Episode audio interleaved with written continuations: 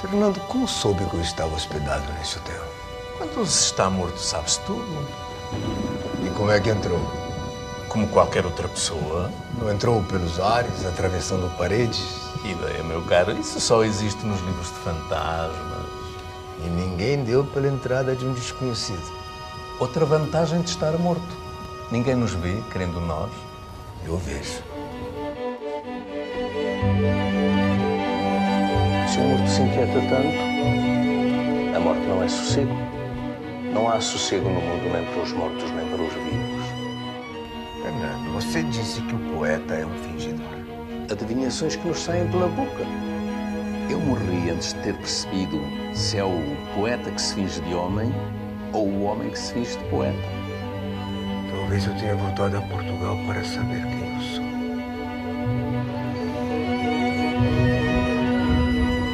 É um dos filmes mais esperados, O Ano da Morte de Ricardo Reis, de João Botelho, com base na obra de José Saramago, está a partir desta semana nas salas de cinema de, em Portugal. Um filme que contou nos principais papéis com os atores Luís Lima Barreto e Chico Dias, este último com quem o jornalista João Costa Dias falou. Uma conversa sobre o filme e sobre a vida do multipremiado ator brasileiro que tem repartido a sua já longa carreira entre o teatro, a televisão e o cinema. Um homem em constante busca por essa autenticidade que todo artista almeja. ah, estou nesta procura, meu caro amigo, já há bastante tempo. E eu acho que nós, como artistas, estamos sempre tentando eh, emitir e tateando descobrir quem somos e do que somos capazes. Eu acho que serei o que eu for capaz de proferir, emitir e representar para os meus semelhantes. Acho que essa é minha, meu ofício primeiro, minha intenção primeira e básica é poder representar para os meus semelhantes. E nisso me tornarei algo que eu ainda não sei ainda. A busca que o ator faz constantemente na vida, neste caso, quem é a pessoa com quem estou a falar? Pois, estás é, a falar com um fragmento ínfimo, muito pouco representativo do que gostaria de representar, mas estou muito feliz de estar aqui na RTP na sua presença, podendo falar com tanta gente dessa enorme comunidade lusófona que tão bem nos representa. É, na verdade, eu estou agora aos 61 anos é, em busca dessa ponte com Portugal, depois de 80 filmes, quase 25 novelas e 25 peças de teatro. A curiosidade pelo, pela língua me, me traz a passar uma temporada maior aqui em Portugal. Então, é, este sou agora, o Chico Dias, em Portugal, a pesquisar, a ouvir, a contemplar e a atentar aos costumes portugueses e essa mescla, essa fusão que se deu com a cultura brasileira. O que me leva a muitas questões e muita curiosidade. Chico Dias, ficamos a saber quem é este nosso convidado, de seu nome Francisco Dias Rocha. Curiosamente, não nasceu no Brasil. Não nasci no Brasil, é, nasci no México, já em movimento, logo depois fui para Costa Rica, onde nasceu minha irmã, depois fomos para o Peru, onde nasceram dois irmãos, passamos pelo Paraguai, pelos Estados Unidos e nos sediamos no ano de 69 no Rio de Janeiro. Eu já tinha 9, 10 anos e aí começou a minha formação basicamente carioca, brasileira e com uma tenra infância latino-americana. Filho de pai paraguaio e mãe brasileira. Sim, que se conheceram nos Estados Unidos. Ele trabalhava na OEA, Organização dos Estados Americanos, e era incumbido de uma missão que o obrigava a ficar dois anos em cada país latino-americano. Daí esta miscelânea, esta salada geográfica inicial da minha carreira. E depois, como é que Chico Dias, portanto, já miúdo, como se chegou ao Brasil, adolescente, a viver também no Brasil, e como é que Chico Dias chega ao teatro? Boa, bela, bela e profunda pergunta, meu amigo. É, os mistérios, né? É, na época da nossa formação, como estamos aí, eu estava ali pelos 12, 13, começam a, a, a começar os apelos da, da definição vocacional E o mistério perante, né? A formação, o que serei, como serei. Claro que tínhamos vários componentes já muito importantes, ou seja, a natureza do meu pai, a natureza da minha mãe, a formação dos meus irmãos, toda essa pregressas viagens latino-americanas, ou seja, já me soavam ecos de várias geografias a percorrer e curiosidade muito pelo espírito humano. Isso basicamente se deu não só pela religiosidade da minha família, mas pelo espírito humanista de meu pai, que era um comunicador, muito colega de Paulo, muito amigo de Paulo Freire, que faz parte de uma geração dos comunicadores latino-americanos, quando eles se desvencilham do modelo de comunicação americano. São pensadores latino-americanos e o meu pai tinha muito essa preocupação do desenvolvimento, da comunicação para o desenvolvimento. Isso calou muito fundo em mim e eu atentei para o fato de eu ter que ser também um comunicador e um profundo leitor do espírito humano. E estávamos vivendo uma época de sombras no Brasil. Eu vi muitos amigos desaparecendo, irmãos de amigos desaparecendo. Um irmão meu teve que se esconder e havia um discursos políticos muito profundos. Eu estava na faculdade de arquitetura, entrando na faculdade de arquitetura, quando é, me interessei pelo fazer teatral grupos de teatro. Já filhote do Asdrubal trouxe o trombone, que é um grupo famoso no Brasil, com a Regina Casé, Evandro Mesquita, Perfeito Fortuna, e que fizeram um novo teatro no Rio de Janeiro, um teatro de grupo, de criação coletiva. E isso nos inspirou, a mim e a minha geração, a começar a, a pensar teatro. É claro que também, aos 14 e 15, aconteceu uma pessoa na minha escola chamado Damião, Carlos Wilson, que trabalhava com a Maria Clara Machado, que é uma grande, foi uma grande escritora e pensadora do teatro infantil carioca e brasileiro, filha de Aníbal Machado, um grande escritor, e ela tinha um teatro chamado O Tablado, até hoje referência do fazer teatral na zona sul do Rio de Janeiro. Então eu comecei a orbitar em torno de O Tablado. Bem, vamos continuar a falar uh, uh, com Chico Dias. Chico, queria, no entanto, fazer-te um pedido que irei formular eh, ao longo desta conversa uma sugestão musical. Apesar de você, de Chico Buarque, sem dúvida alguma, é uma letra composta no, em tempos sombrios e que se tornou uma referência para os dias de hoje também. E eu acho que é uma música perfeita para os dias que correm, para nos encher de esperança e de luz. Apesar de você, do meu xará Chico Buarque de Holanda. Amanhã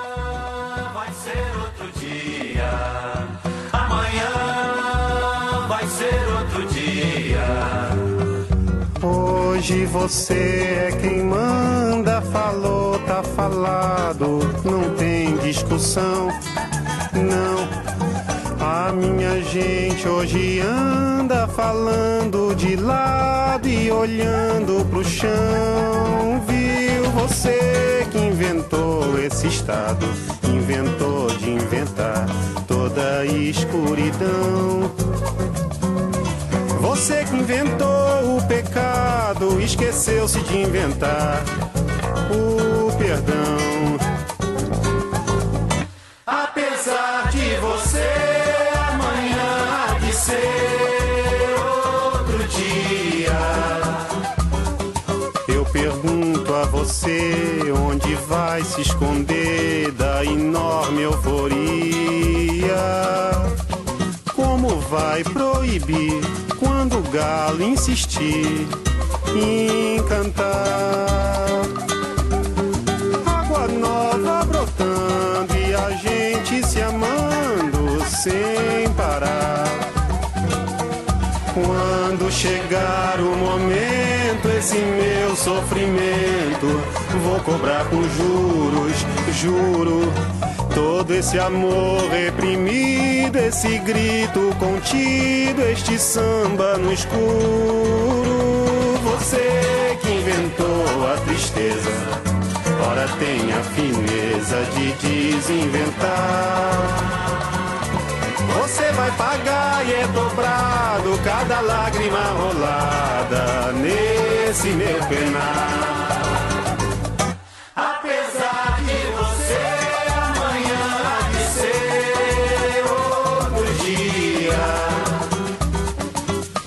Pago pra ver o jardim florescer, qual você não queria. Você vai se amargar vendo o dia raiar sem lhe pedir licença. E eu vou morrer de rir que esse dia de vir antes do que você pensa. Apesar de você, apesar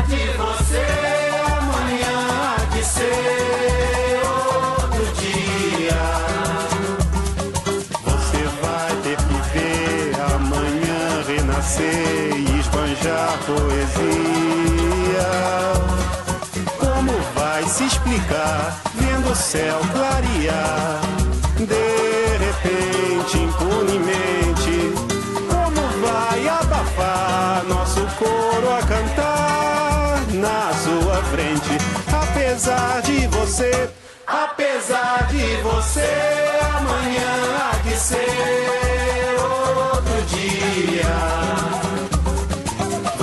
vai se dar mal, etc e tal. Laraiá, laraiá.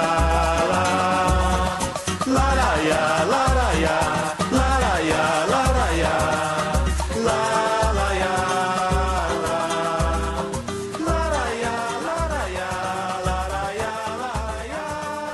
Depois de ouvirmos Chico Buarque de Holanda, retomamos a conversa com Chico Dias.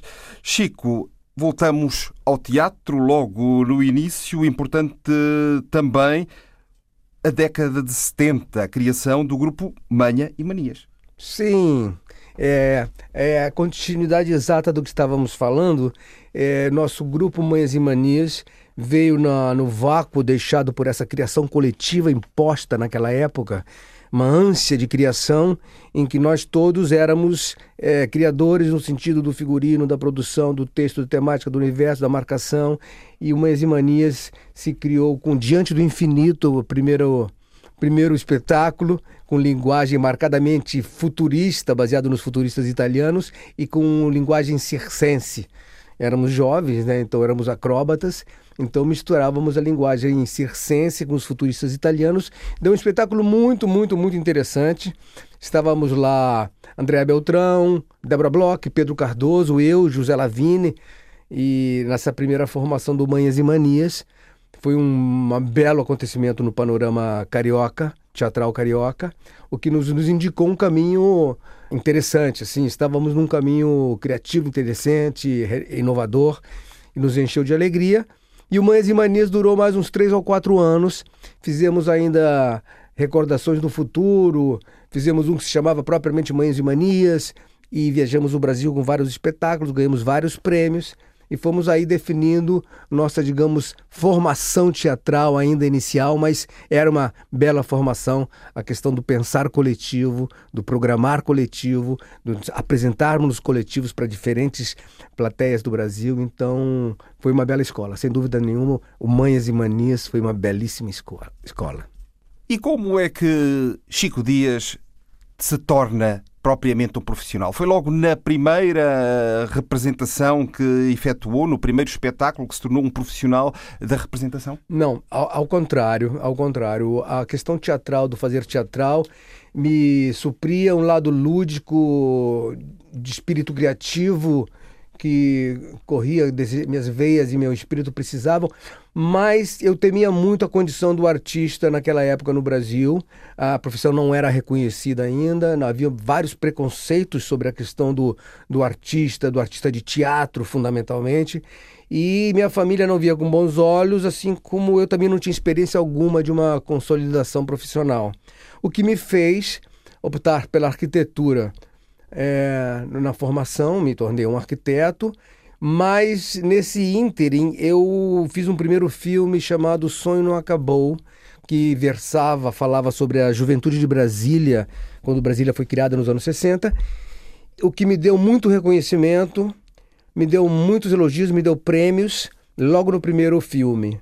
Então, mais uma vez, houve indicativos de que eu estava num caminho profícuo e certo, e foi aí sim que eu posso afirmar que eu vi com bons olhos a profissionalização no, no, na área do intérprete, da dramaturgia, do cinema, do teatro e da televisão. Aí a arquitetura ficou para trás. Ficou do lado, nunca para trás, que eu continuava temendo. Eu, depois de, de, formado, eu ainda continuava fazendo meus filmes, mas continuava exercendo o traço e a composição na arquitetura e na pintura. Só depois de 10, 12 filmes e mais duas peças de teatro é que eu comecei já com Morando Sozinho, com reconhecimento, prêmios, dinheiro e vislumbrando um, um, um continente sólido, um chão firme, é que eu pude aos poucos ir abandonando a arquitetura. Mas mantendo-se ligado à arte uh, do desenho, digamos assim, sem dúvida à alguma, pintura. Sem dúvida alguma, até hoje eu exerço e com muito carinho e acho que ela me salvou em vários momentos de árida criação ou de poucos convites, a, a, pintura, o desenho sempre me, me acolheram de uma forma muito, muito solitária, mas muito criativa também.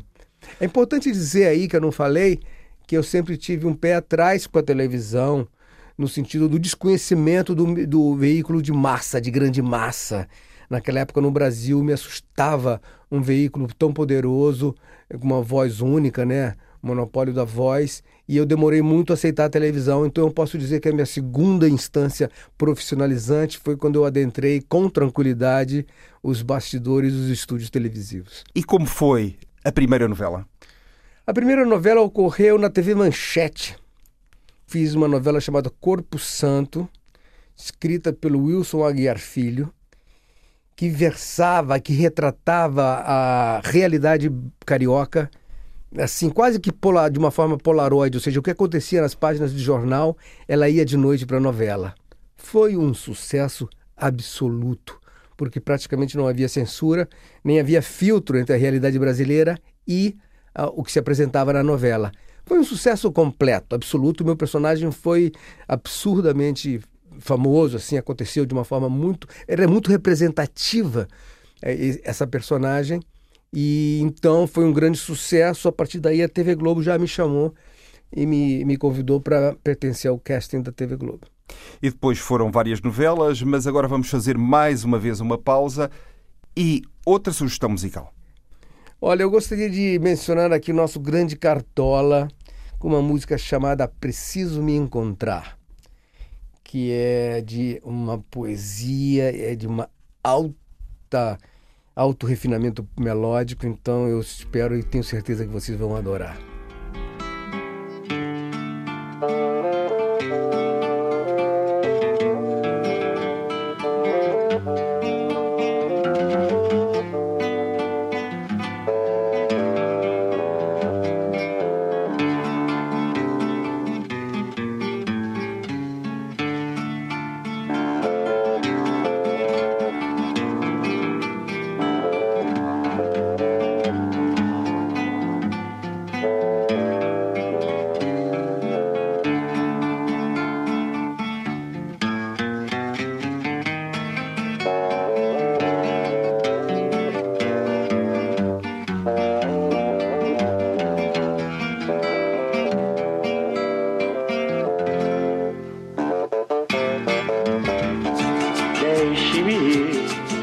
Preciso andar, vou por aí a procurar, sorrir pra não chorar. Deixe-me, preciso andar, vou por aí a procurar, sorrir pra não chorar. Quero assistir ao sol nascer, ver as águas dos rios correr ouvir os pássaros cantar. Eu quero nascer, quero viver, deixe-me, preciso andar. Vou por aí a procurar, vida não chorar. Se alguém por mim perguntar, diga que eu só vou voltar depois que me encontrar.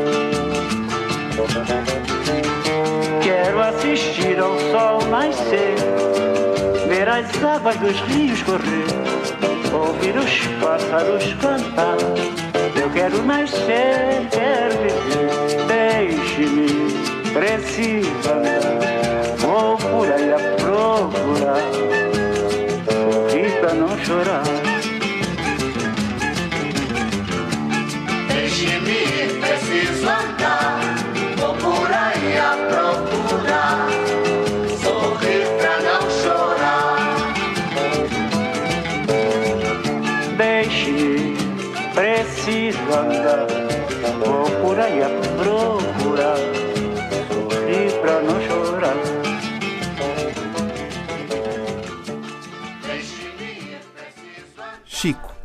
Mais um filme, agora um filme rodado em Portugal, um filme a partir de uma obra de José Saramago, O Ano da Morte de Ricardo Reis, com realização de João Botelho.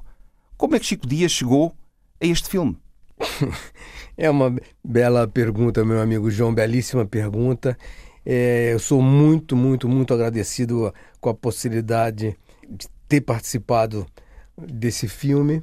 É, ainda não consigo entender ainda como é, foram buscar na minha pessoa é, a representação e a significação de um material tão é, nobre quanto o Ricardo Reis, um nobre heterônimo do Fernando Pessoa. Isso em praias e instâncias portuguesas. Então, para mim é uma oportunidade, um presente e um privilégio, nessa altura da minha vida, poder chegar e representar instâncias poéticas tão altas, tão altaneiras e tão significativas no âmbito não só português, brasileiro, mas mundial. Então, eu aqui manifesto em alta, viva voz, em voz pública, não só meu, agradecimento, mas a minha honra e privilégio de poder participar dessa obra do João Botelho. E então são três instâncias poéticas, três camadas de alta significação, ou seja, Fernando Pessoa, nós temos João Botelho e nós temos José Saramago. Ou seja, estar aí nesse, nesse, nesse nesse laboratório é de alta significância para minha carreira e eu sou deverasmente muito agradecido.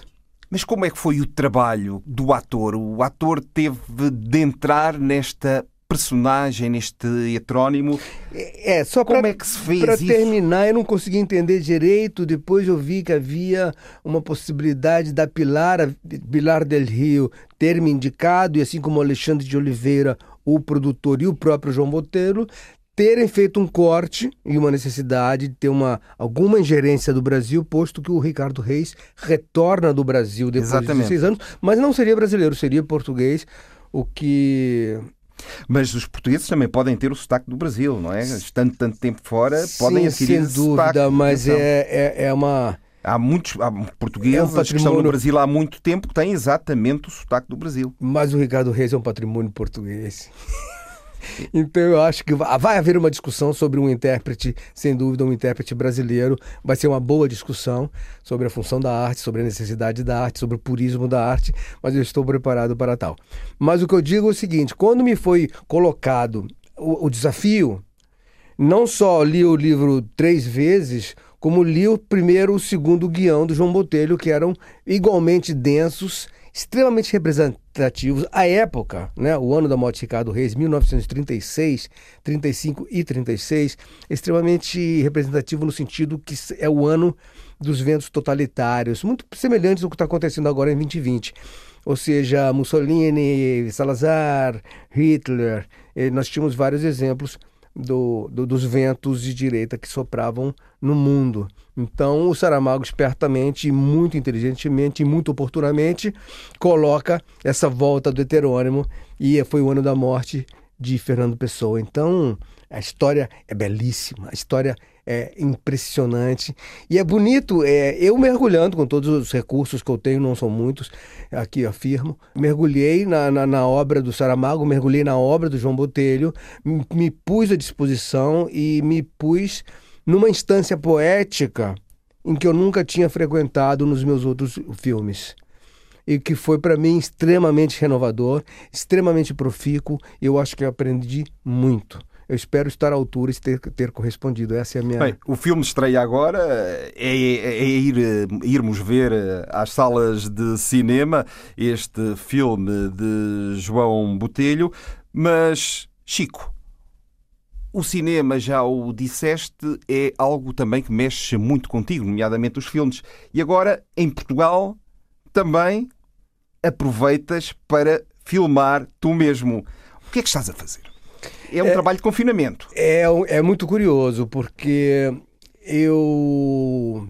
A Lua Vem da Ásia é um texto do Campos de Carvalho, é, foi escrito em 1956, é um surrealista brasileiro que trata do confinamento, mas do confinamento, de outro tipo de confinamento que é o do criativo, ou seja, o sujeito, este personagem, é, é, foi mandado para um hotel de luxo para escrever as suas memórias.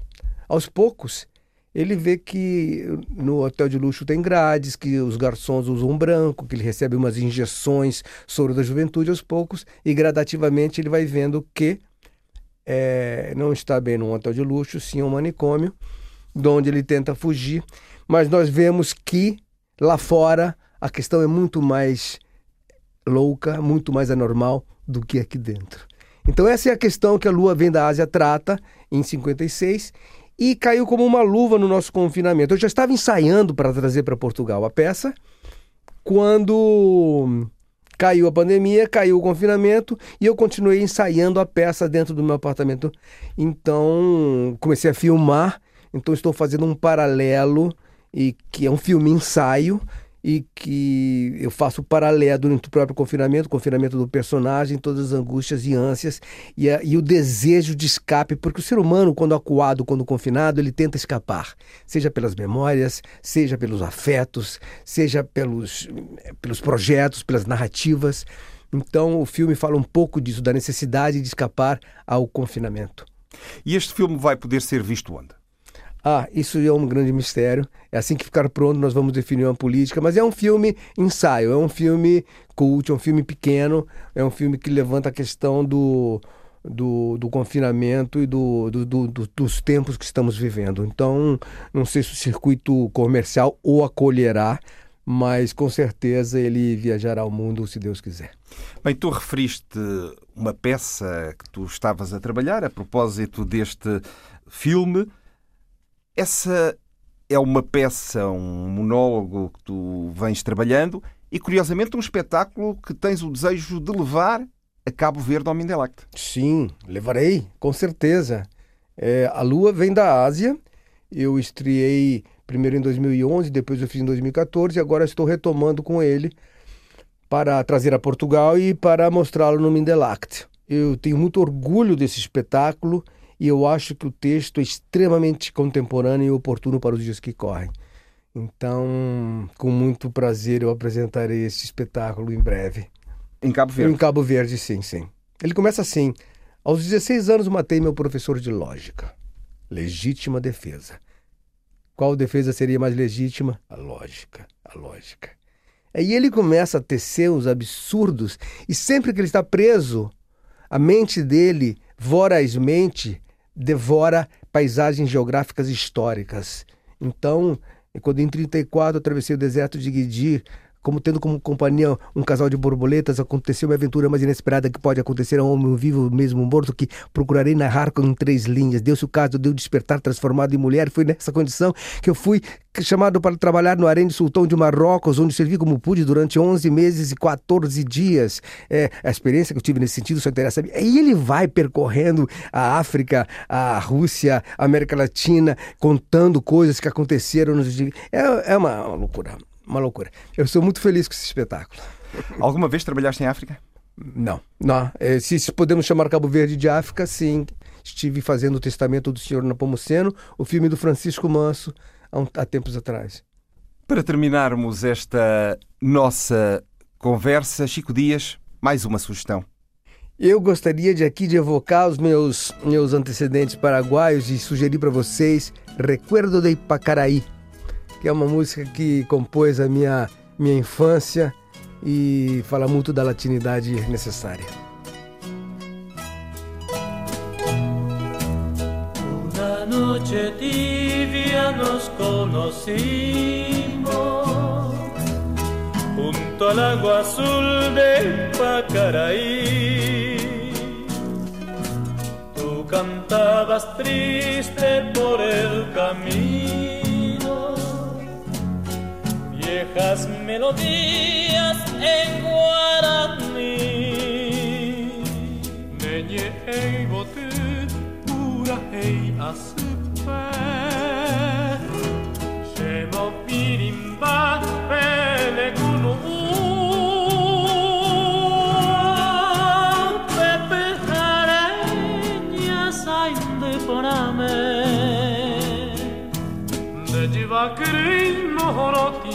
mohorotia siete Añam tu añua kose moraiku ¿Dónde estás ahora, cuñata? Y que tu suave canto no llega a mí. ¿Dónde estás ahora, mi ser te añora con frenesí? Todo te recuerda mi dulce amor junto al agua azul de Ipacaraí. Todo te recuerda, mi amor te llama, Cuñataí.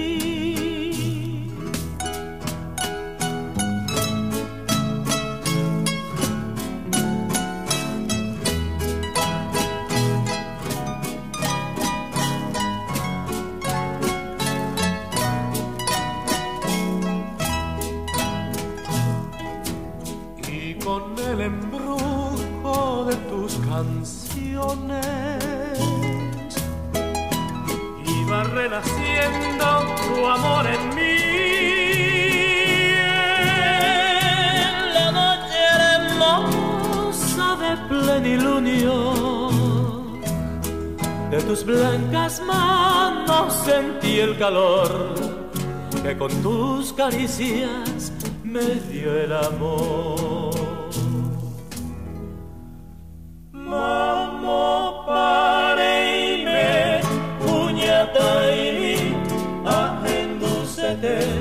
pende pura hei Mamo pa se ama Ere ime ko anga Pero ella se